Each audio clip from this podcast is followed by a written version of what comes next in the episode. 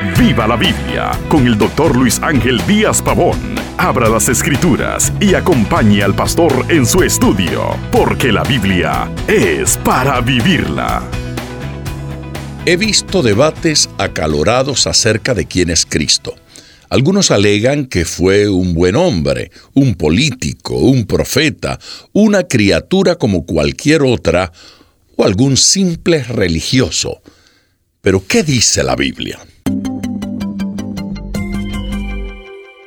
Frente a cualquier cuestionamiento del cristianismo debemos dirigirnos al manual de consulta, que es la palabra de Dios. En este caso específico no debemos ir a tientas o suponer quién es Cristo, debemos dirigirnos al libro de los libros. La Biblia nos enseña que el Cristo existía desde la eternidad y que hubo un momento en que Él se encarnó. Cristo tomó la naturaleza humana con el propósito de salvarnos. Dice en Primera de Timoteo 3:16 que Dios fue manifestado en carne. ¿Cuándo Dios fue manifestado en carne? Dios fue manifestado en carne cuando se hizo hombre en Cristo. La Biblia afirma que Cristo es Dios. Tito 2.13 dice, aguardando la esperanza bienaventurada y la manifestación gloriosa de nuestro gran Dios y Salvador Jesucristo. Cristo es Dios. Cristo es Dios hecho hombre y sabemos que un día Él regresará a este mundo para buscar a los suyos. La Biblia establece que Dios es creador de todo. También dice que Cristo es el creador de todo lo que existe y que sin Él nada habría existido.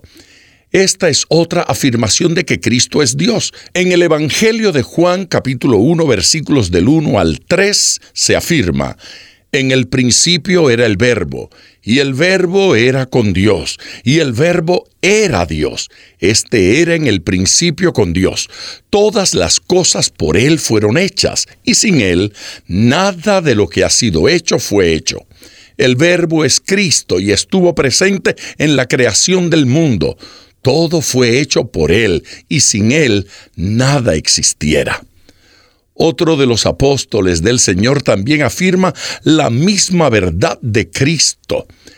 En segunda carta de Pedro capítulo 1 versículo 1 se declara, a los que habéis alcanzado por la justicia de nuestro Dios y Salvador Jesucristo una fe igualmente preciosa que la nuestra.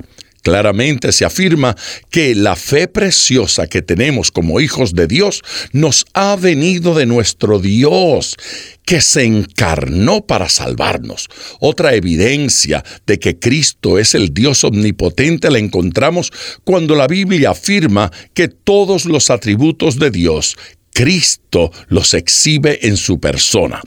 Alguien que no es Dios no puede poseer las características de Dios. En Juan 14:9, Jesús mismo afirmó que verlo a Él era ver a Dios. Dice allí, el que me ha visto a mí, ha visto al Padre. También en Juan 10:30 se afirma, yo y el Padre uno somos.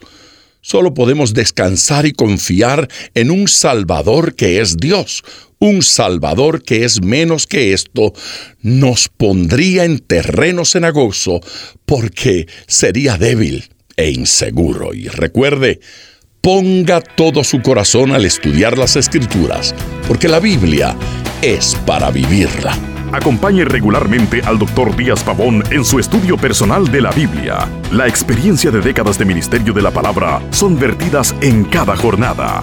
Usted puede adquirir copias de esta enseñanza visitando nuestra página web www.diazpavón.com. Esté atento, participe en nuestro próximo estudio y viva la Biblia.